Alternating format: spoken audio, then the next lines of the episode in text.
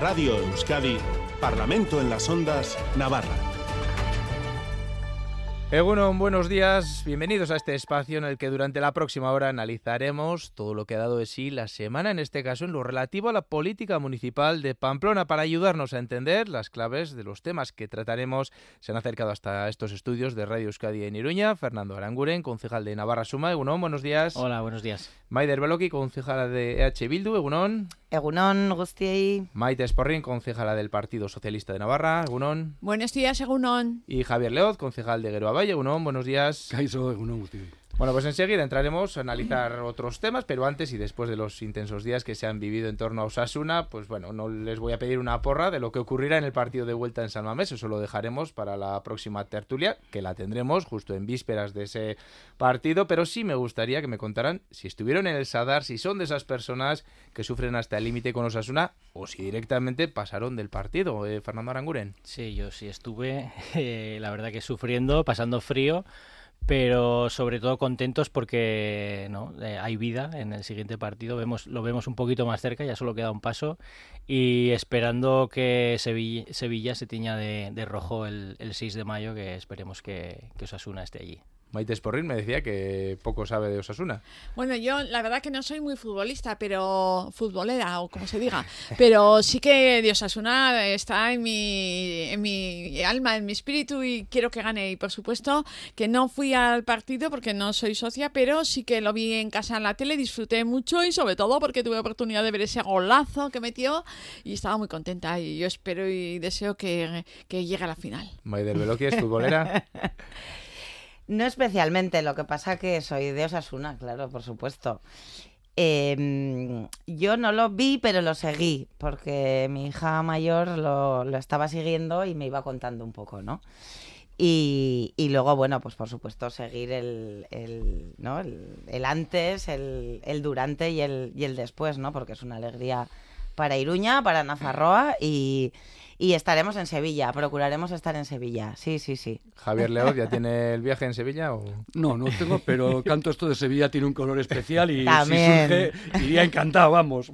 Sevilla siempre merece la visita y si además es para la final, sin lugar a dudas, lo, lo disfrutaría. Bueno, pues... Y luego el partido, pues bueno, me tocó en un ambiente mixto, yo y también me viene algunos amigos seguidores del Atleti y yo lo recibo con una sonrisa amplia que espero me dure. Después, de, después del partido sí, antes del partido más dudas. Antes muchos nervios, pero ahora tengo la sonrisa amplia. Bueno, pues lo dicho, partido de vuelta el 4 de abril, queda todavía un mes, así que ahora avanzamos y con Asier Iriarte ahí en el control técnico vamos a mirar no a un mes vista, sino a tres meses vista, miramos a las elecciones municipales.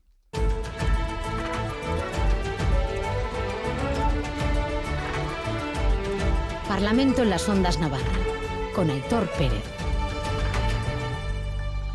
Quedan ya menos de tres meses, decíamos, para ese 28 de mayo y en los últimos días hemos conocido ya no tanto los cabezas de lista de, los diferentes, de las diferentes formaciones, que ya las conocíamos de antes, pero sí que todos ustedes ya están dando forma a esas listas que presentarán. Empezamos por Navarra Suma, que ostenta la alcaldía, una coalición que no repite y en las que sus socios, especialmente UPN y PP, están totalmente enfrentados. Más allá de las personas que se están pasando del partido regionalista a las filas populares, lo cierto es que el enfrentamiento es constante. Esta semana escuchábamos a Elías Bendodo, coordinador general del PP, criticando a UPN en la plaza del ayuntamiento, y a Javier Esparza minimizando el trasvase de cargos o, o exaltos cargos de UPN al PP. El único partido de España que se echa en los brazos del Partido Socialista de Sánchez es UPN.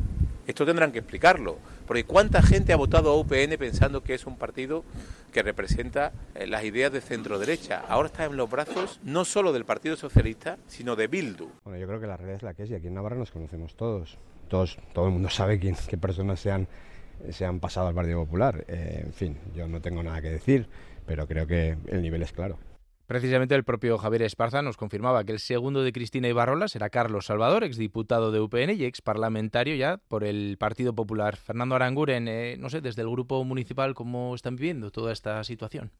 Hombre, pues la verdad es que sobre todo escuchar las declaraciones que vienen personas de Madrid que aterrizan media hora en Pamplona para difamar y soltar semejantes sandeces, yo creo que eh, cuanto menos atención le prestemos, mucho mejor. Nosotros nos estamos centrando en preparar un proyecto ganador y, como decía Javier Esparza, aquí nos conocemos todos, sabemos quiénes están yendo de un lado para otro y yo creo que ya no, no engañan a nadie. Así que nosotros estamos pensando en el 28 de mayo en preparar un gran equipo con una gran campaña y con las mejores propuestas para tanto para Pamplona como para Navarra. No sé si estos enfrentamientos, eh, por lo menos mediáticos, eh, les complican a ustedes también esa, esa gestión municipal del día a día. No, no, al final de Navarra Suma somos 11 de UPN, eh, la gran mayoría del bloque, entonces no, tampoco nos está trastocando mucho.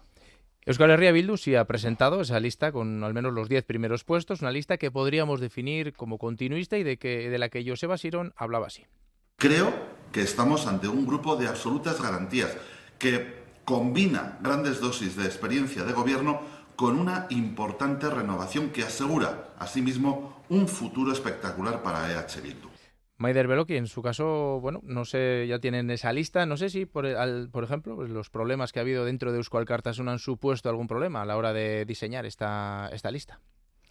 Eh, bueno, la, mm, como, como decías, las listas ya están, ya están, la propuesta, porque se están votando en este momento, eh, ya, están, ya están hechas. Mm, las listas se hacen desde unos comités electorales eh, que, bueno, que no participamos cargos públicos. Yo, bueno, mm, una vez que ya se ha pasado esa, esa fase, eh, yo opino que hay que, que, hay que mirar adelante, ¿no? Y, que, y en el caso de Iruña tenemos una muy buena lista una lista que, que, lo que, que, lo que bueno lo que muestra esa lista es eh, ilusión. Es un gran equipo eh, a muchas nos conocéis y bueno las personas que se incorporan son personas valiosísimas con una trayectoria enorme eh, en sus vidas profesionales y también en sus vidas como militantes y como y como personas cercanas a la política. Hay un gran proyecto detrás es una lista que, es confianza, que inspira confianza, porque sabemos gestionar y lo hemos demostrado. Y luego eh, lo que yo te puedo decir es que salimos eh, eh, con, desde lo positivo, con muchísima ambición. queremos volver a gobernar y volver a hacer historia en esta ciudad, sin duda. En las filas socialistas también conocemos ya la plancha casi completa y bueno, ya sabemos que Maite Sporri no, no va en ella y el único que repite en esos primeros puestos es Xavier Sagardoy, que será el número 2 del Masaiz. Precisamente esta semana pasaba por estos micrófonos María Chivite, que se posicionaba así sobre la posibilidad de apoyar a Joseba Sirón como alcalde. Elma Sainz votará a Elma Sainz como candidata al Ayuntamiento de Pamplona pero Asirón podría volver al ayuntamiento. Desde luego el Partido Socialista no va a apoyar, no hemos presentado eh, una candidatura al ayuntamiento de Pamplona para votar a otros. Nos hemos presentado para que haya una alternativa de izquierdas en el ayuntamiento de Pamplona. Ahora le doy paso a Maite Sporrin, pero vamos a escuchar antes al candidato de Geroa Bay, Coldo Martínez, que en Euskal Televista pedía al PSN que apostara por gobiernos progresistas. Eta nik behin eta berriz galdetzen diot alderdi sozialistari. Oraingo honetan, maiatzean, zer egingo du alderdi sozialistak? Berriz ere bere buruari emango dio botoa eskuin alkate bat atera dadin, Maite Sporring, creo que en el pleno de esta semana, el pasado jueves, se hablaba de que en un 96% de porcentaje de votaciones son las que han coincidido, bueno, PSN, Geroabay y EH Bildu. Eh, van a apostar, el PSN va a apostar por gobiernos progresistas en, en, los ayuntamientos, en el de Pamplona en este caso? Pues como pueden comprender, yo que ni tan siquiera voy en la lista, tampoco tengo mucho que decir al respecto. Sí que es verdad que hemos escuchado lo que ha dicho la secretaria general, María Chivite, y por tanto, pues, eh, pues seguro que, que, será lo que ella dice, no tengo ninguna duda. Y luego eh, yo tengo que decir también que el gobierno progresista es el encabezado por EH Bildu, pero también el encabezado por el Partido Socialista.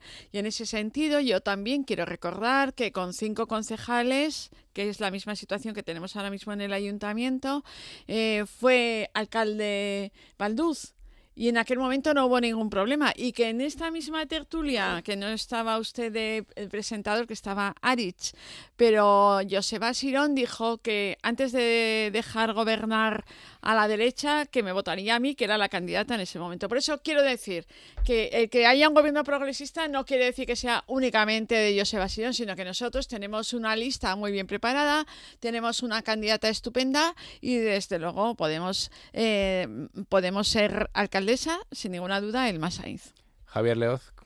Bueno, en el mismo sentido, todos eh, nos presentamos para ser alcaldes. En nuestro caso, por Abay se presenta Coldo Martínez como candidato a alcalde, sin, sin ninguna duda.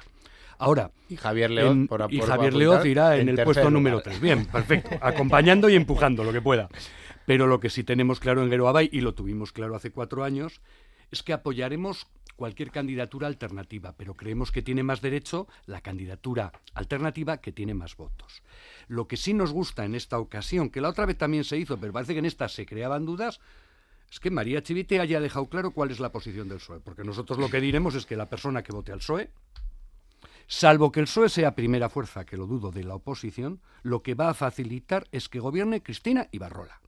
Y eso creo que lo tiene que tener clara la ciudadanía. En el caso del voto a Guero Abay, lo que les decimos en Guero Abay es que por supuesto queremos que sea Coldo el alcalde, sí.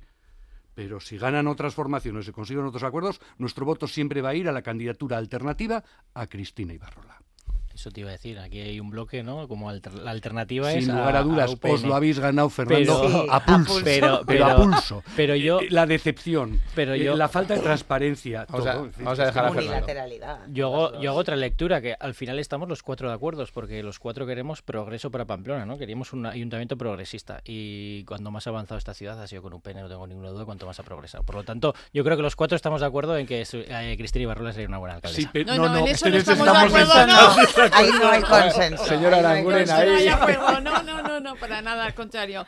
Yo, si me permites un segundo, también quería decir, ahora mismo Fernando se estaba quejando de esa campaña del PP, que es realmente injusta, porque es verdad que no se ajusta, yo creo, a la realidad y no es creíble, y yo pienso que se les vuelve en contra. Pero en ese sentido, también ellos, Navarra Suma, UPN, ha estado todo el tiempo diciendo que el PSN está en brazos de EH Bildu, que somos EH Bildu, que son los portavoces nuestros, para que se dé cuenta que cuando le nombran a uno también ofenden mucho cuando no se ajusta a la realidad. Así como a ellos les ha ofendido cuando el Partido Popular les ha hecho esa recriminación, lo mismo ofenden ellos cuando nos lo dicen a nosotros y es totalmente incierto. Maider Beloki. Sí, yo quería un poco matizar lo que dice Maite. Yo creo que UPN ahora está recibiendo con su propia medicina. Discrepo totalmente. Mm, sí, porque bueno, aquí... Em, sí, porque bueno, habéis vosotros habéis, digamos, eh, mm, tenido siempre ese discurso, ese discurso demagógico, de bulto, de, bueno, de engaño un poco. ¿eh? De intento de engaño. De intento de engaño, porque bueno, la ciudadanía mm, evidentemente sabe muy bien lo que hay. Eh, y ahora estáis recibiendo como vuestra propia medicina. Lo que sí nos parece, eh, un poco volviendo al tema del cartel y tal, eh, nos parece, bueno, bastante grave, ¿no? Esta incursión, voy a irme a lo municipal de Adanero, del PP, eh, elevando el tono, llamando traidores, insultando. O sea, creo que esto, en vez de ayudar a lo que tenemos por delante, cada partido político, que son unas elecciones, ganar cuantos más votos cada uno Mm, bueno, cada uno va a pelear, como decía Javier, ¿no? Por, por, sus, por sus cabezas de lista y por ser alcaldes y por ser presidentas. Pero yo creo que esto nos aleja, estos discursos, este elevar tono, de lo que la ciudadanía quiere, que en definitiva es eh, buena gestión de los recursos y de los servicios públicos. ¿no? Estos insultos creo que no ayuda a nada. Pero UPN, perdona, Fernando, pero estáis recibiendo con vuestra propia medicina. Fernando Aranguren pedía la palabra. No, sí, sobre todo por, por matizar, porque lógicamente eh, todos sabemos que el gobierno de María Chivite ha estado sustentado y con los cuatro presupuestos por Escalería Bildu. nosotros pactos. sí, bueno, pero, con pactos. Sí, no gobernando, ¿eh? Que eso es muy diferente. pero entonces eh, yo creo que la diferencia es hay, una diferencia ahí, Maite, y, hay que reconocerla. Javier Leoz. Yo también diría que UPN y Navarra Suma, ambas formaciones, lo que estáis pretendiendo es gobernar. ¿Por qué? Por la exclusión que queréis hacer de Euskar, de Euskal Pero si hace un momento estabais diciendo que, os juntaríais todos para que no estemos nosotros. Yo desde luego lo, yo lo tengo claro. El PSOE parece que es el que no lo tiene claro. Yo tengo claro. Nosotros vamos a sumar donde dé una alternativa a vosotros, no tenemos ninguna duda. Pero vosotros hacéis el juego de hay que excluir de la política y de esa suma EH Bildu y porque quienes tenemos derecho a gobernar somos Navarra Suma o UPN. Pues no, ya han pasado muchos años, han pasado ya muchas cosas y ese paso ya hay que darlo. sí, como si fuera un derecho vitalicio. ¿no? Eh, y que solamente la derecha puede gobernar y siempre vendiendo que son buenos gestores y para nada, en absoluto, se ha demostrado en esta legislatura, desde luego, los grandes errores que está cometiendo Navarra Suma y, el, y que la manera de gobernar de la derecha, que ni de buenos gestores no tienen nada, sino todo lo contrario. Por avanzar un poquito, eh, sí que quería ponerles eh, sobre la mesa, he visto que ya bueno van viendo un poco la conformación de las diferentes listas electorales, eh, ¿qué panorama se les dibuja, o al menos eh, a priori, eh, sobre qué puede, cómo puede ser esta campaña electoral y lo que pueda salir de esas elecciones del 28 de mayo, Fernando? Hombre, yo lo que tengo claro es que todos los partidos están haciendo apuestas fuertes por Pamplona. Entonces creo que hay candidatos de peso en todos los partidos, no lo voy a negar, y creo que esta campaña se le va a dar mucha importancia al resultado de Pamplona. Entonces creo que va a ser una campaña potente. Esperemos que no lleguemos a unos discursos como los que llevamos viendo estos días por algunos partidos, pero sí que creo que en todos los partidos se le está dando mucha importancia a Pamplona porque creo que creo que la va a tener. Maider Beloki. Sí, eh, bueno, evidentemente ya estamos viendo sin que empiece ya haya empezado la campaña, ¿no? Pero en esta pre-campaña que se está apostando fuerte y que todos los partidos eh, están están en esa apuesta por Iruña, que bueno, que Iruña evidentemente es la capital y, lo merece, ¿no? Nosotras, eh, sin ambaje, salimos a ganar eh, y además convencidos de que, de que vamos a ganar y nos vamos a dejar la piel. Nos hemos dejado la piel eh, en esta legislatura. desde H. Bildu ha sido, bueno, un, un motor de, de, de, oposición, ¿no? De, de iniciativas y de y también de de pactos y de, y de llegar a acuerdos con diferentes, ¿no? Eso se está, mm, yo creo que se está denigrando demasiado y ahí la derecha tiene absolutamente la responsabilidad. Es decir, em, ayer nos decían, ¿no? Eh, como era como algo oscuro esa, tercera planta, la señora Lizalde, ¿no? Trapicheo, decía, no, señora Lizalde, aquí lo que estamos es llegando a acuerdos. EH Bildu, en este caso, que es evidentemente a quien yo voy a defender y por quien me voy a dejar la piel, hemos demostrado, eh, hemos demostrado que somos muy capaces de llegar a pactos con diferentes, de desde esos mínimos que nos unen ir avanzando. Hay mucho por avanzar y que somos garantía de gobernabilidad. Ese es el, ese es nuestro, esa es nuestra posición. Maite Sporrin. Bueno, pues el panorama de la próxima legislatura puede ser, claro, que hasta que no veamos los resultados electorales, esto es una adivinanza, ¿no? O sea, a veces es una suposición. Puede ser, eh, pues, más engorroso para gobernar porque probablemente, claro, y todo, pues, con muchas reservas, puede haber más partidos, más grupos municipales que correspondan a diversos partidos políticos, con lo cual, pues, si en vez de cuatro grupos, como hemos estado en esta legislatura, que eso a la hora de trabajar es, digamos, más cómodo, pactar entre cuatro o, debatir o exponer los temas, porque son cuatro grupos los que toman la palabra. Sin embargo, en la pasada, por ejemplo, que estaba Aranzadi y que estaba Izquierda Esquerra, pues era más complejo, porque cada debate tiene seis ponentes y la verdad, y cada vez contra más personas, pues cada uno tenemos nuestra idea y eso hace y quizás un poquito más dificultoso la, la, tarea. Pero en cualquier caso, nosotros decir que nosotros estamos satisfechos de que para pactar no tenemos ningún problema en pactar con unos o con otros, porque la vida municipal, sobre todo, lo que hay que mirar es por nuestra ciudad y por las cosas que consideramos buenas para Pamplona. Y en ese sentido, nosotros no tenemos ningún problema en pactar con unos o con otros, dependiendo que la cuestión nos parezca idónea para la ciudad. Y yo creo que en la vida municipal eso es lo importante y el seguir hablando, debatiendo y llegar a acuerdos y cumplirlos, que, porque claro, pues llegar a acuerdos y luego no se cumplen, pues es papel mojado, ¿no? Como nos pasó con Suma. Venga, para cerrar, Javier Leoz. Bueno, yo he comentado antes, sí estoy de acuerdo en que todos los partidos y todas las candidaturas están haciendo apuestas importantes, en este caso como primeras cabezas para, para Iruña. Yo creo que eso es positivo para la ciudad porque también va bueno, a enriquecer y a profundizar en ese debate o, hacerlo más, más potente al menos. ¿no? Luego veremos quién se queda y quién no, que eso siempre ocurre en, en las candidaturas del Ayuntamiento de Iruña, cosa que creo que no es positiva, pero bueno, que suele ocurrir.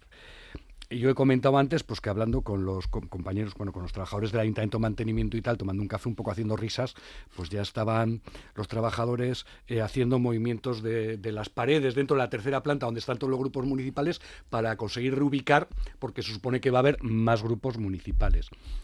Yo desde luego pienso que el que haya más grupos municipales hace más difícil las negociaciones, sí, pero también los debates son más enriquecedores y hacen que bueno haya más sensibilidades representadas en el propio ayuntamiento. Tiene dificultades, pero tiene partes positivas. Yo siempre prefiero que en vez de grupos tan grandes, en lo que a mí me ha tocado en el Ayuntamiento de Iruña, haya grupos también más, más pequeños que enriquecen, con lo cual es, es, positivo. Y lo que sí espero es que la campaña que está empezando, sobre todo en algunos sectores, de una manera, mmm, bueno, para mí no, no de manera negativa, por decirlo de una manera, por decir de manera zafia, que creo que eso no es bueno ni para el debate ni para la ciudad. Y espero que, bueno, que realmente cada candidatura presentemos nuestras propuestas a la ciudadanía para la ciudad y eso sea lo que la gente valore. Bueno, habrá que ver el tono, si es en positivo, es en negativo. Lo cierto es que queda cada vez menos para esas elecciones y, bueno, lo cierto es que poco a poco ese ambiente se va caldeando. Veremos en los próximos meses a qué temperatura se llega a poner. En Radio Euskadi, Parlamento en las Ondas, Navarra. Cambiamos de asunto y vamos a mirar ahora la infraestructura de la que sin duda más se ha hablado en esta legislatura. Hablamos de la pasarela de la Brit que acaba de ser reabierta después de siete años. La sensación que tengo yo, muy de, liberación, ¿no? Es decir, un expediente que, en fin, ha sido muy duro y tampoco tenemos que echar cohetes, ¿no? Porque si hubiera estado bien hecha, pues, pues no hubiera pasado todo esto. Por lo tanto, pues bueno, es una liberación, ya hemos, hemos pasado capítulo. La que hemos escuchado es la valoración que hacía el alcalde Enrique Maya en el acto de apertura o de reapertura de esa pasarela. La oposición decidió no participar en ese acto en protesta por la que consideran mala gestión de Navarra Suma en este expediente. Recordamos, la pasarela de la Brit se inauguraba en 2010 con Yolanda Barcina en la alcaldía y se cerró en 2016 con José Sirón de alcalde cuando se registraron, se empezaron a registrar esas deficiencias. Seis años abierta y siete cerrada. Ahora se abre después de un arreglo que ha costado 1.400.000 euros se han sustituido 40 toneladas de acero y se han aumentado en un 30% las soldaduras de esta infraestructura. Maider y desde H. Bildu han denunciado incluso irregularidades, decían, por parte de Navarra Suma para ocultar gastos y bueno, piden que se investigue. Sí, claro, porque bueno, este expediente, además, como se ha hablado tanto, eh, creo que por ir directamente a la pregunta, eh, partíamos de 390.000, que fue la primera cifra que dio el equipo de gobierno. Se adjudicó por casi 600.000. Ha quedado en 1,4 millones, o sea que el desvío, el desvío, estamos hablando de un desvío de presupuesto de 70%.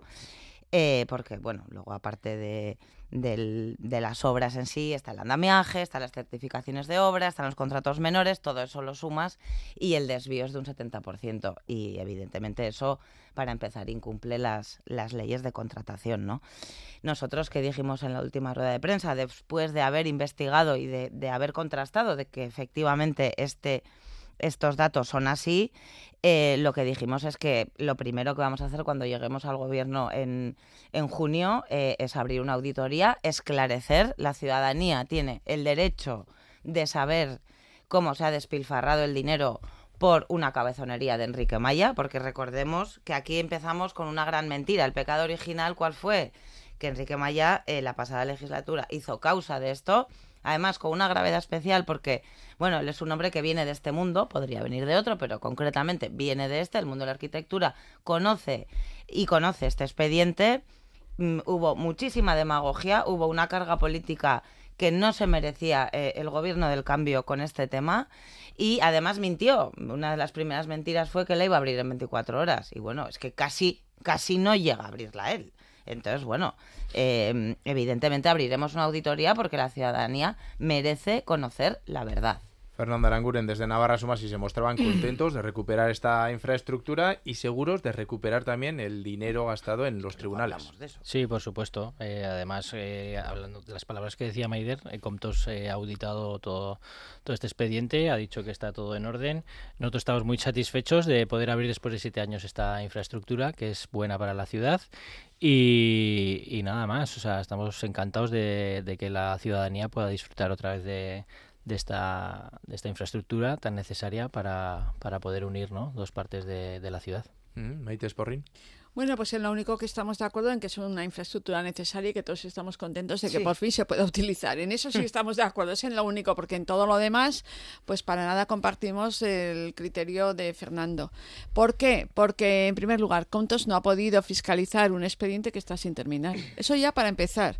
O sea, estoy segura que todavía no se habrán pagado todas las facturas que están mm, fruto de la pasarela, porque los pagos generalmente se hacen cuando ya se terminan los trabajos. Por tanto, sí que se han ido haciendo pagos parciales pero estoy convencida que todavía no están finalizados todos los pagos. Por tanto, es imposible que Contos haya dado el ok. Y estoy segura que con el paso del tiempo Contos hará una evaluación seria, pero en principio parece que la desviación presupuestaria es alta y eso algunas consecuencias tendrá que solo veremos en un futuro. Y por otra parte, entiendo que no se puede eh, gestionar peor que cómo se ha gestionado este asunto. Mire, primero las mutuas, ¿eh? una empresa aseguradora que tenía gran parte de, la responsabilidad en, la, en, las personas que habían hecho, dirigido y diseñado la pasarela, pues puso 140.000 euros en, una, en un notario para compensar de todo, pues algunos estudios que habían hecho incluso con el, con el Colegio de Ingenieros y Caminos, que hicieron una valoración previa de las responsabilidades. Y entonces pusieron 140.000 euros para que fuera el ayuntamiento y recogiera ese dinero y arreglar la pasarela. Con 140.000 euros, que me da hasta risa, que ha costado más de 1.400.000, o sea, es que es ridículo. Nosotros lo advertimos, ya veíamos que ese dinero iba a ser totalmente insuficiente y le dijimos al alcalde que no recogieran ese dinero porque nos parecía mejor eh, no coger nada y luego reclamar todo. No, pero a estos les perdió, perdió en el tiempo para ir corriendo y coger el dinero y hasta ahora, la, ahora ya veremos a ver la mutua lo que paga, si es que paga algo más porque en cualquier eh, suceso que nos acontece, tanto en una fuga de casa, en una avería, se te da el dinero, el seguro, luego con eso te apañas. Y en este caso, pues fíjase que chandrío. Y luego dice, estamos seguros que lo ganaremos. Juicios tengas y los ganes. Estoy segura que irán a juicio y reclamarán. Ya veremos a ver lo que luego las aseguradoras dan. ¿eh? Y entonces hablaremos, porque el tiempo pone a cada uno en su sitio. Y desde luego para nosotros es doloroso que ni tan siquiera quiso valorar el equipo de gobierno eh, cuánto nos podría haber costado una pasarela nueva, que yo creo que a la vista de lo que hemos pagado, pues igual hubiera sido más conveniente, porque tendríamos una nueva en vez de una vieja arreglada. Javier Leoz. Ha sido un monumento a la falta de transparencia, a la mala gestión y al, despilfarro económico por parte del Ayuntamiento de Iruña. Eso lo tenemos clarísimo. ¿Por qué? Pues porque aquí se ha dicho. Es decir, pasábamos de un presupuesto que hizo el Colegio de Ingenieros de 390.000 euros, 450.000 con IVA, pasamos a una licitación de 590.000, ya con el proyecto del ingeniero, que era el que había hecho también Colegio de Ingenieros, que el mismo ingeniero pasó de 390 a 450. Leer aquel informe ahora produce vergüenza, porque en aquel informe se nos decía, bueno, que se había revisado la pasarela de arriba, de abajo, con cámaras, que tal, que estaba todo, vamos, perfectamente, perfectamente estudiado todo lo que había que arreglar. Y hemos pasado de esos 590.000, que eran 200.000 más que al inicio, a, según los datos del propio ayuntamiento, 807.000. Solo en lo que es arreglo de pasarela, que según los datos de Bildu es algo más. Y por eso superaría los límites. Vale. Y un gasto total de 1,4 millones. Para salir corriendo. Para nosotros lo dijimos en su momento, que primero pedimos estudiarlo y con estos datos lo tenemos clarísimo, hubiera sido mucho mejor una pasarela nueva, que hubiera tenido igual un coste algo mayor, pero hubiera sido una pasarela nueva. No una vieja arreglada. Y ahí voy, porque es que encima no fuimos el día de la visita porque, en fin, no íbamos a dar por bueno aquello, pero yo he ido a ver la pasarela. Es para salir corriendo, se la han cargado. Primero el tema del color, que de aquella pasarela de, de, acero corteno era muy bonita, pero es que encima le han metido, si la pasarela eh, tenía una altura así, le han metido una altura de medio metro, no medio metro, pues yo qué sé. El caso es que tú ahora vas andando por la pasarela y ya no ves los laterales. Los que somos un poco más altos vemos un poquito, pero realmente no ves. Estéticamente también se la han cargado. Es un desastre. Fernando Aranguren pedía la palabra. Sí, no, porque estamos acostumbrados o no a que con UPN después todo el que llegue va a levantar alfombras, levantan todas las alfombras y nunca encuentran nada. O sea que tenemos la conciencia muy tranquila y sobre todo lo que decimos, porque hemos documentado, certificado bajo notario todo lo que hay que reclamar a las aseguradoras y ahora estamos en litigios para recuperar todo ese dinero. Una nueva, Javier, nos hubiese costado, la estimación que me han dado a mí es por encima de los dos millones de euros. Nunca han querido que lo estudiáramos Nunca. Entonces. Ahora hemos gastado 1.400 y tenemos una pasarela vieja, arreglada. Y perdón, con lo de la recuperar el dinero, vamos a pelearlo. Nosotros vamos a apoyar en esa recuperación. Y yo cuando habla, cuando aquí se habla de levantar alfombras, yo no estoy pensando que UPN se ha llevado No, ni dinero que nadie ni de nadie robado, de UPN. no ¿eh? No hablamos de eso. No, no, no. Aquí lo que está planteando Bildu, y ellos tienen los datos, ellos lo plantearán, es que se supera el límite del 50% del incremento en el, en el contrato, en el, en, la- en el contrato de la obra. Que ese es otro tema, es un tema diferente. Es si se ha cumplido la legalidad o no. No de levantar alfombras para ver si alguien se lleva dinero. No hablamos de eso. Bueno, eso de que la de que llegamos y nunca pasa nada, ahí tenemos una retaila de, de histórico de la derecha con dietas de Lacan, el circuito de los arcos, en fin, ahí tenemos una serie de, de no me quiero extender por ahí porque estamos hablando de la pasada de la Brit, pero bueno, a temblar si viene la derecha, evidentemente, Cero- a temblar Cero condenados. a, de- a temblar, bueno, pero eso igual ahí tendríamos Cero que hablar condenados. de otras cositas como eh, el sistema judicial y bueno, otras cosas. Vale, veremos a ver lo que pasa, pero desde luego lo primero, habéis tenido un informe de alegaciones de las aseguradoras desde octubre en un cajón, ¿eh? O sea, eso muy transparente, muy transparente. Quien, algo, quien alguien esconde tantos, tantos meses un informe, además de manera premeditada, es porque ahí algo habrá. Lo de Comptos, no sé, que yo lo vea. ¿Dónde ha dicho Comptos algo? O sea, Comptos, Si no habla de Comptos. acabado. Además, si es que Comptos El emite expediente. informes a posteriori, entonces si este expediente todavía está sin cerrar, porque todavía quedarán más arreglos seguramente, porque lo habéis abierto in extremis, es que esperéis un poco más y es que ya no podéis abrirla. Entonces, Comptos ya veremos lo que dice. Mientras que, mi ojos, que mis ojos lo vean. Yo por ahora no, yo no he visto ningún informe de Comptos y si no, pues ya nos lo podéis dar y no meterlo en un cajón, porque bueno, ahí en el informe de alegaciones dice muchas cosas, pero entre otras cosas dice que el arreglo es antieconómico.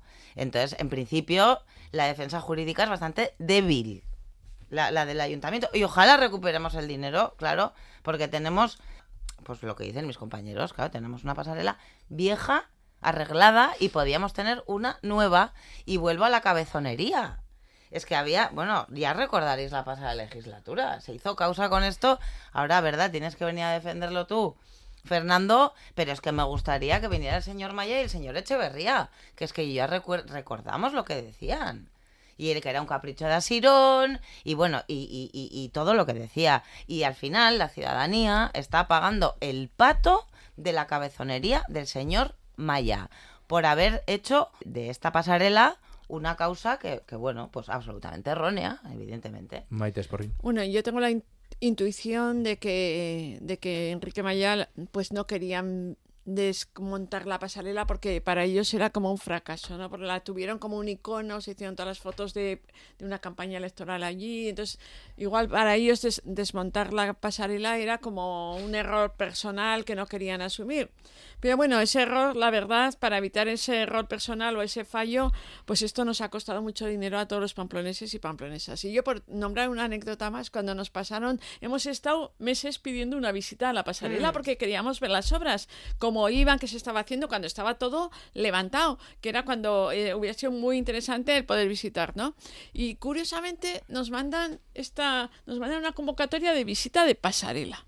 Y esto a nosotros nos salió muy mal. Digo, ahora ya que está terminada, ahora visita de pasarela. Y en, la, en el chat que tenemos de portavoces pregunté, ¿no iréis a abrirla después de la visita, no?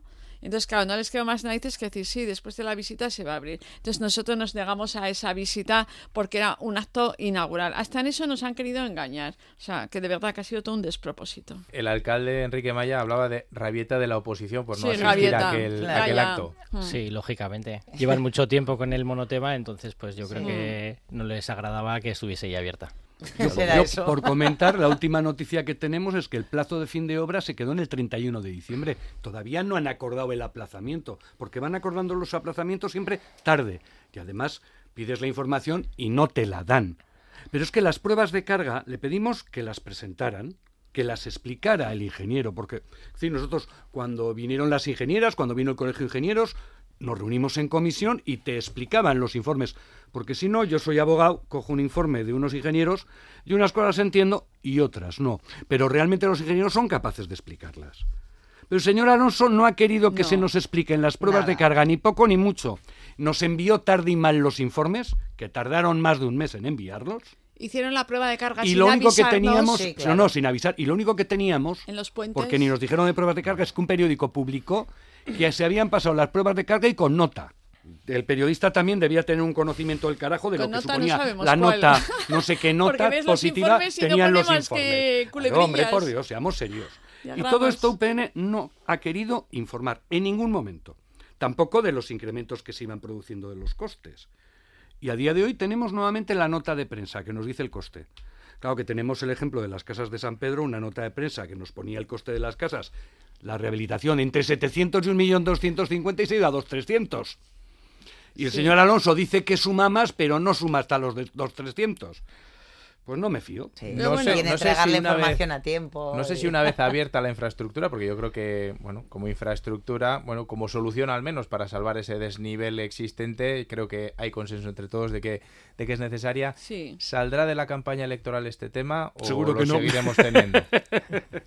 Seguro que no. No, ya, le- ya les veo al Sí. resto de los grupos que tienen mucho interés en la pasarela, o sea que supongo que seguirá. Pero, Esto pero hombre, razones nos dais, ¿eh? porque también A tenemos. Plaza de la Hasta que se resuelvan Ahora todos- pasaremos al chupinazo. O sea, en, en el capítulo de unilateralidades. No, y de luego, ejemplos de mala gestión sois- económica. Sois cum hay muchos. laude. Entonces, no, Hombre, estará, pero también hay otros. Esto va a continuar hasta que se resuelvan todos los asuntos judiciales Claro. que se iniciarán. Estoy convencida que va a estar meses y meses. Y. Javier León. algún año, ¿eh? Va a estar. Eh, años. la reclamación judicial, yo me temo que estará algún año porque seguro que va a haber recursos. Luego Eso- es Sí. recurso contra eh, recurso, estos- con pero dinero estos público. procesos sí sabemos todo. que son largos. ¿eh? Bueno, al menos esos, ese proceso judicial sí que parece que, que puede ser largo, pero al menos los pamploneses, las pamplonesas, pues bueno, ya pueden circular por esa pasarela del Sí, pero ¿a qué precio? Hay que recordar. Hemos un pagado millón- tres veces la pasarela. pasarela tres vieja. veces. Eso sí, Tenemos. al menos que nos dure muchos años, porque con todos los refuerzos que han puesto. Y, a- y tras haberse cargado estéticamente la pasarela. un es que 30% no más que de soldadura y 40 toneladas más de, de acero. Bueno, esperemos que, que la infraestructura aguante y, lo, como decimos, los ciudadanos puedan, puedan seguir utilizándola. Eso sí, a ti- ane- como anécdota, sigue moviéndose igual y cuando vas por encima de la pasarela dices, ya sabemos que esto es por seguridad, pero da su cosa. Bueno, pues esperemos que se mueva, pero, pero no se caiga. siga allí. Venga, vamos. Bien.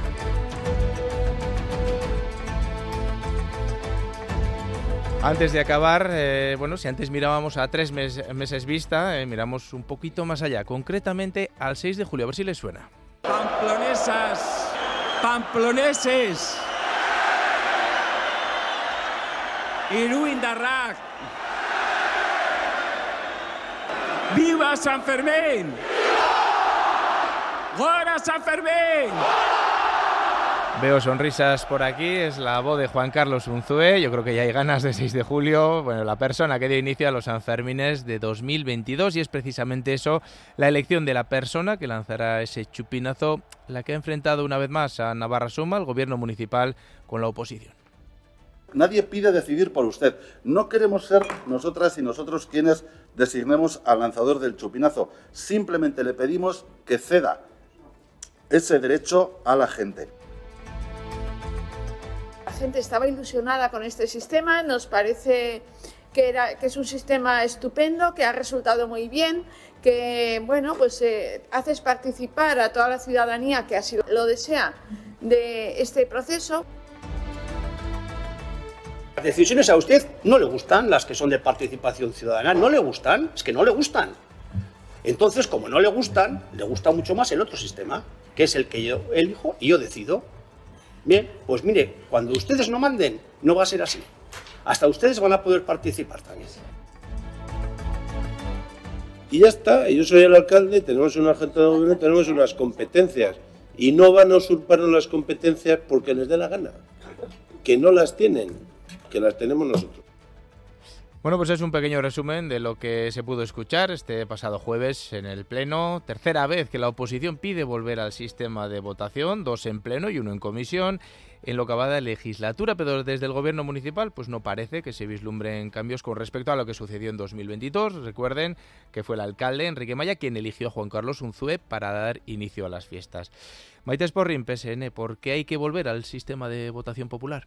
Bueno, pues porque nos parece mejor, nos parece más participativo, nos parece más ilusionante para toda la ciudadanía que todos y todas podamos votar sobre las personas que se propongan por los colectivos que forman la mesa de los Sanfermines como posibles candidatas y que estén de acuerdo en ello, porque yo quiero recordar que a nadie se le obliga a ser a estar en la, en la terna de o en el grupo que estén para posibles candidatos a tirar el cohete y que nos parece que es un sistema que fíjese que aunque yo en un principio personalmente tuve alguna duda, pero luego eh, con el paso de, de, los años que se ha tirado de esta manera, me ha parecido que ha resultado muy bien.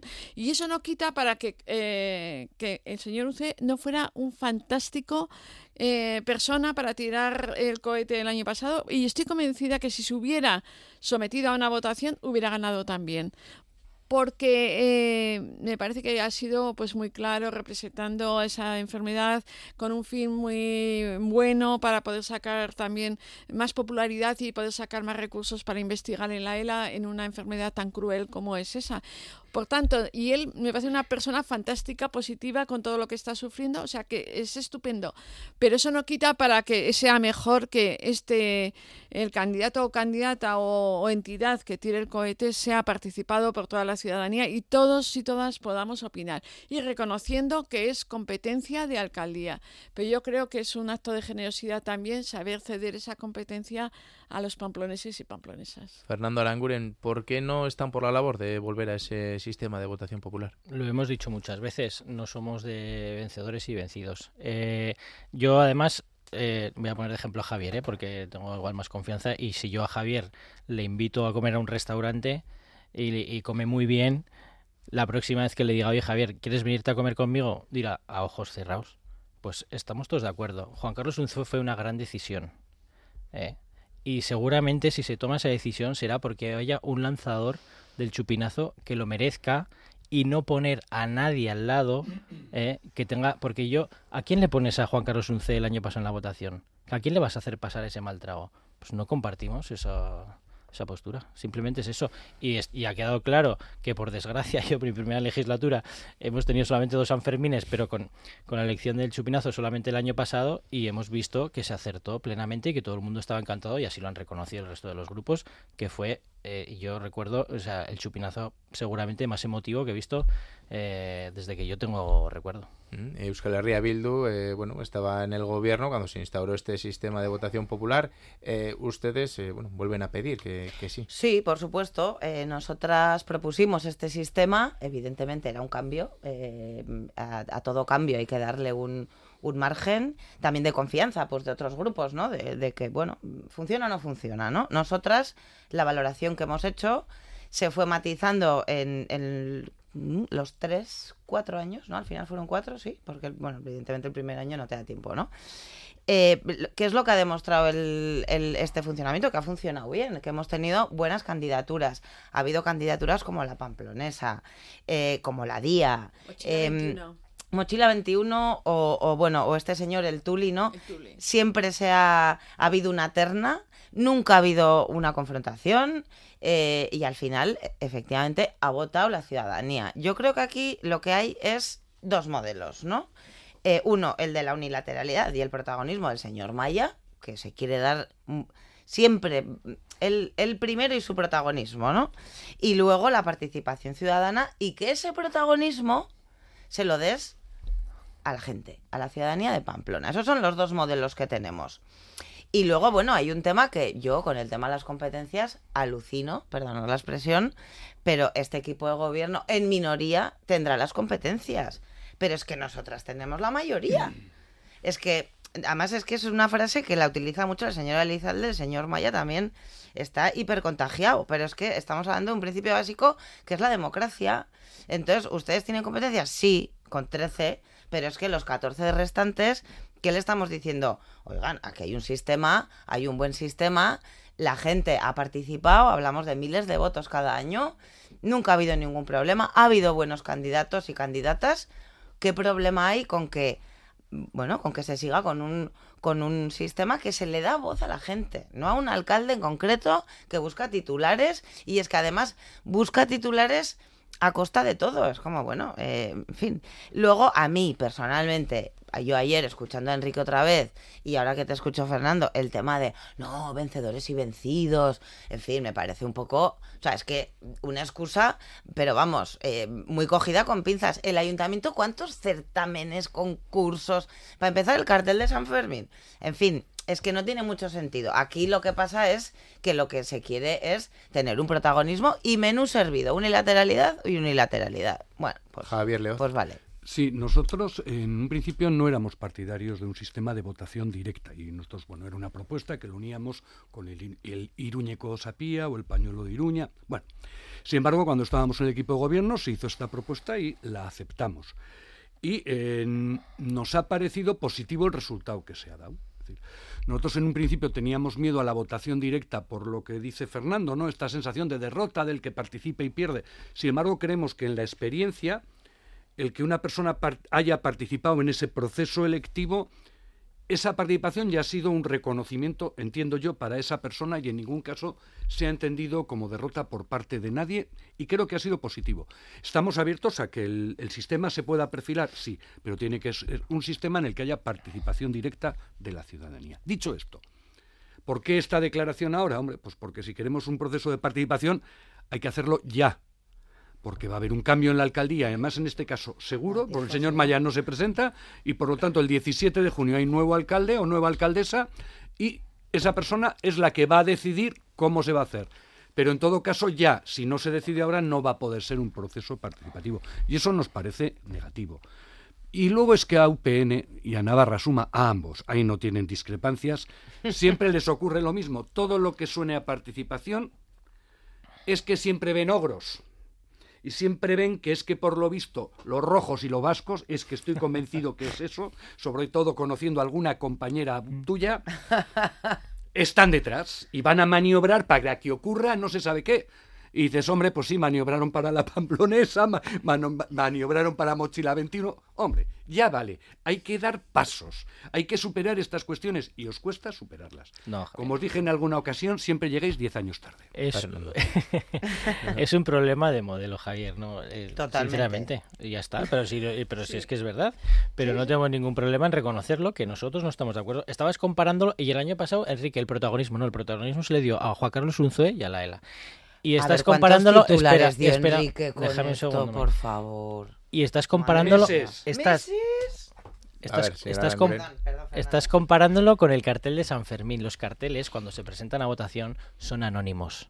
Son anónimos. No hay una persona, no le estás poniendo cara. ¿eh? Por eso lo de vencedores y vencidos.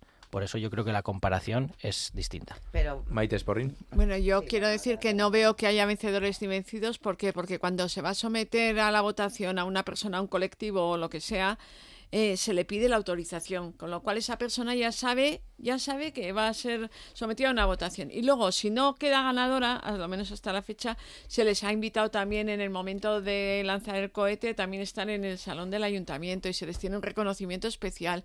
Por tanto, es algo voluntario. Yo no entiendo cuando te sometes a una votación, pues como pasa en política, ¿no? Pues si sacas bien y si no, pues oye, lo has intentado y ahí estás, ¿no? Eso no quiere decir tampoco que seas un vencedor ni un perdedor en ese sentido, de, y además en algo que es algo que está relacionado con las emociones y tan bonito como es lanzar el cohete, eso lo puedo decir yo, que he tenido el honor de lanzarlo en este momento de, de los aquí presentes. No nos lo pases por las narices. ayer, ayer, ayer, ya, ayer hizo un comentario en el pleno que decía, cuando estábamos lo mejor que me ha pasado en política, sin duda. Pero bueno, dicho esto, comparto la votación. Yo, si volvería a ese modelo, eh, pues no, ahora mismo Pues- yo creo que pasan los años, y cambia la manera de hacer política, ahora es más participativa y veo mejor que sea por votación popular. No sé si volverían a ese modelo, pero el otro día, haciendo cuentas, eh, con la de este año serán ya 10 ediciones de San Fermines en las que los políticos nos encargan de, de dar inicio a las fiestas. Eh, ¿Serían partidarios de volver a, a ese sistema? No, el que tenemos es, o sea, apostamos nosotros por defendemos este, ¿eh? absolutamente el participativo. Ahora mismo. O sea, y además el participativo, pero en su en- de manera integral, es decir, a- en- hay que hay que recordar, ¿no? Esto viene de que la propia mesa de San Fermín Pero ya- ya propone... estás poniendo un filtro ahí, ¿eh? La mesa de San Fermín. No, filtro no, la mesa, no, pero es que Le- ves Les voy a hacer solo un, modelos, apunte. Lo de Le- los modelos. an- antes de es que seguir, hay un- dos modelos. Un pequeño apunte, porque ayer lo ponía sobre la mesa el, el alcalde Enrique Maya, hablando de, pues, pues eso, tiene que ser la mesa de los Sanfermines, Claro. alguna entidad de todas las Sí. docenas que Mm. participan, la- el, que, el que proponga.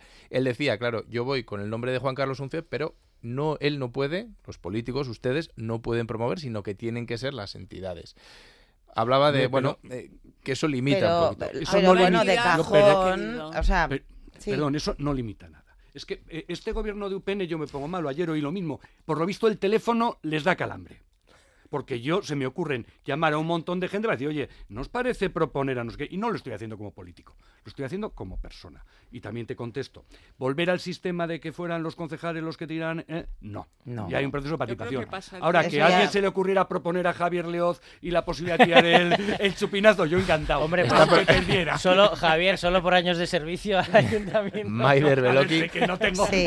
para nada, pero como broma. que, Titular, sería lo que más titular, ilusión me titular. haría tirar el Javier Leoz. pues como a todo Pamplonés. Es impresionante. Sí, a ver, yo creo que estamos en otros tiempos, afortunadamente, ¿no? Lo de los políticos tienen chupinazo, o sea, a mí me parece que es de, Yo le he de, hecho la de pregunta otros a Maite- le he tiempos. hecho la pregunta a Maite porque Es- ayer sacó el tema Es anacrónico un poco, sí, estamos en otro momento y, Es otro momento, y sí. evidentemente, a ver, excluir a los grupos políticos de esa propuesta es para despolitizar, para que, bueno, pues, pues para que eso no tenga ya el, el, digamos, esa bronca o ese debate político, sino que sean, Y, y, porque vuelvo... todo pamplonés o pamplonesa quiere, Quiere. tirar el Buah, cohete. siempre que- Hombre, Sí, y no puede ser claro. un sorteo, no puede ser un Claro. lo que sea. Claro, sí, Todos pero queremos. yo, yo a lo que voy es a, a- a- y le iba a contestar a Fernando, él le ha dicho son dos modelos. Es claro que son dos modelos, es que es- lo estamos viendo. Y no porque uno hay vencedores y vencidos, que bueno, que eso me parece, me sigue de los pareciendo. temas que la ciudadanía si no, tendrá que tener a la vamos- cuenta a la hora de votar Vamos a eliminar todos los certámenes, los concursos, que hay muchísimos en el ayuntamiento porque no puede haber vencedores y no vencidos. con. Eso no es. Aquí el tema son competencias. Yo soy el alcalde y aquí tira el chupinazo quien yo digo. Y eso es lo que ha pasado. Y además es- nos mantiene meses en una campaña de intriga en la que no, pues es que lo voy a decir dentro de poco. O sea, Intriga que no fue. ninguna, sabíamos desde el principio. Sí, que pero, ganaba. pero no había. Pero ahí, ahí estuvo, ahí estuvo el, el señor alcalde abriendo titulares Pero y manteniendo esa, esa elección tensión para su protagonismo, para su discute. ¿Veis protagonismo. cómo confiáis en el Y señor Enrique nosotras Maya? que- Porque eligió bien. Nosotras que decimos que ese protagonismo si lo hubiera votado la gente, sin A ver, duda, también. vamos a dejar terminar remato, que ese protagonismo que, que- que evidentemente lo quiere tener el señor Maya y, y- y- y- y vamos, y lo ha ejercido, que lo tenga la ciudadanía y que lo tenga en primera instancia la mesa de San Fermín, que son todos los colectivos que trabajan en San Fermín, que son muchísimos de toda índole, y, y luego, bueno, esos fantasmas que, que, que tiene aquí la, la- la derecha, porque los resultados son tan sectarios como la DIA, Mochila 21, la Pamplonesa, bueno, una cosa, o sea, un sectarismo, en fin, yo creo que aquí es o protagonismo o de la gente y la derecha y UPN. Lo- por el protagonismo. Fernando Aranguren. Lo único que me ha quedado claro es que el, el año pasado el único que se hubiese enfrentado a Juan Carlos Un fue en una votación hubiese sido Javier Leoz, porque ha dicho que no le importaba. Un último apunte y les, se les- equivocaban y me votaban. y les voy a pedir un poquito de brevedad. Año electoral, 28 de mayo elecciones, la toma de posesión del nuevo ayuntamiento será hacia mitades 17 de de junio, junio. 17 de junio. Hay que decidir antes de ese día quién lanzará el chupinazo. Los Sanfermines, evidentemente, hay que ir preparándolos. O, en un año así especial, hay que esperar a que esa nueva corporación lo decida. Ahí les dejo la duda Vamos, en hay que 20 esperar segundos. sin ninguna duda porque según la norma el competente es el alcalde o alcaldesa. Mm. ¿Quién es, compe- ¿Quién es alcalde o alcaldesa el 6 de julio? No lo sabemos. Si se hubiera decidido ayer un proceso de participación, y además lo decidimos todos los grupos, Mm. ahí mantienes un acuerdo Sí. político y por supuesto se hace el proceso y ya hubiera estado decidido y es mucho mejor, sí. Pero en la situación en que ha dejado UPN, pues el, a partir del 17 de junio, quien ejerza la alcaldía decidirá. O Fernando sea, Aranguren. deberá el señor Maya hacerlo antes. Y ya muy difícil un proceso de participación en esas fechas. Fernando No, es que nosotros defendemos que la competencia la tiene el alcalde, o sea, lo dijo ayer el propio alcalde, y además eh, dentro de esas competencias es que me hace mucha gracia, porque digo, si no les gustan las competencias que tiene el alcalde, pues eh, no hubiese sido alcalde don Enrique Maya, podéis haber hecho una moción de censura, juntaros todos y así cambiáis todas las Eso competencias es lo que, tiene que pensar el PSOE. Pero, claro, Pero, pero Fernando Aranguren, ¿eh, ¿sería partidario de o esperar a esas elecciones? no me atrevo a aventurar nada. Yo creo que debería nombrarlo la próxima alcaldesa, Cristina Ibarrola. Pues yo espero que Cristina Ibarrola no sea la próxima alcaldesa, eso para empezar. Y desde luego a mí me parece que lo justo sería esperar. Yo espero y deseo que Enrique Mayano tenga la osadía de hacerlo antes de marcharse. Maider Beloki.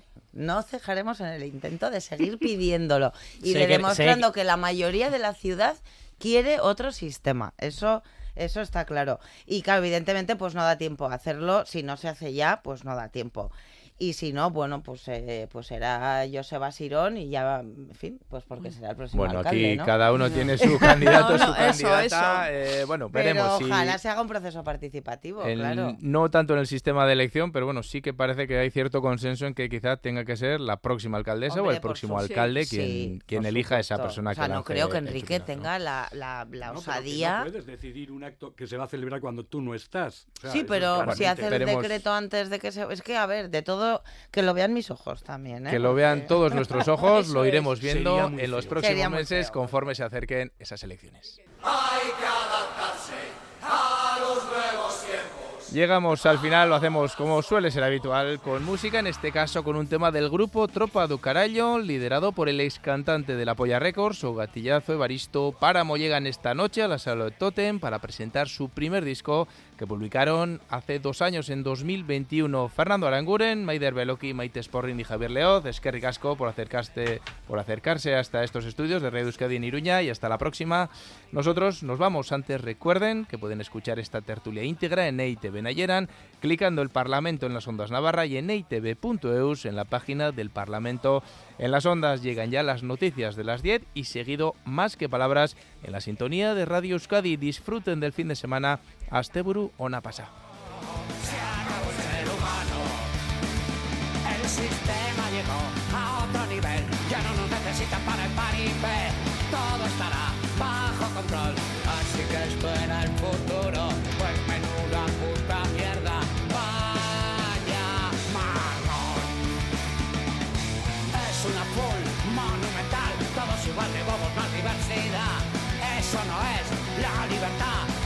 Serás un robot con mucho color, no llores más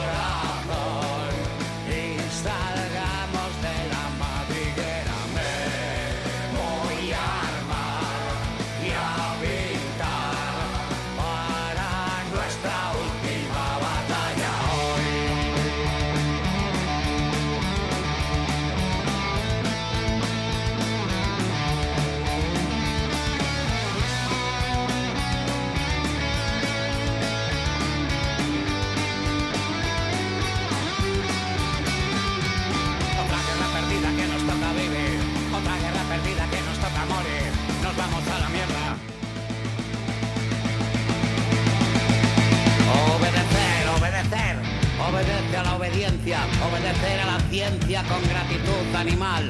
Obedecer te hace inferior. Regalas tu voluntad. Es no ser libre ni humano. Obedecen los esclavos.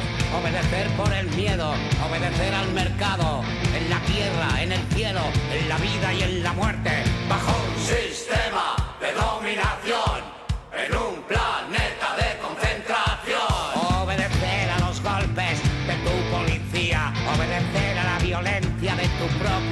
A tu jefe, a tu encargado.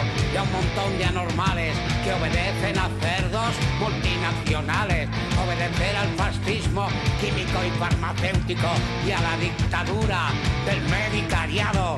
Bajo un sistema de dominación.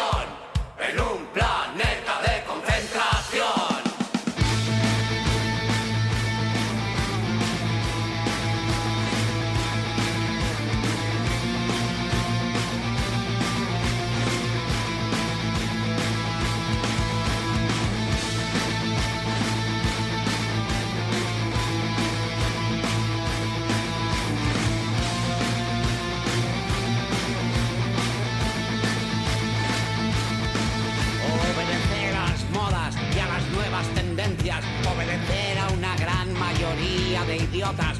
Obedecer a individuos que son gilipollas. A expertos científicos y otros carachorras. ¿Quién dijo que los mansos heredarían la tierra? Lo que vamos a heredar es una puta mierda. Bajo un sistema de dominación en un planeta de concentración.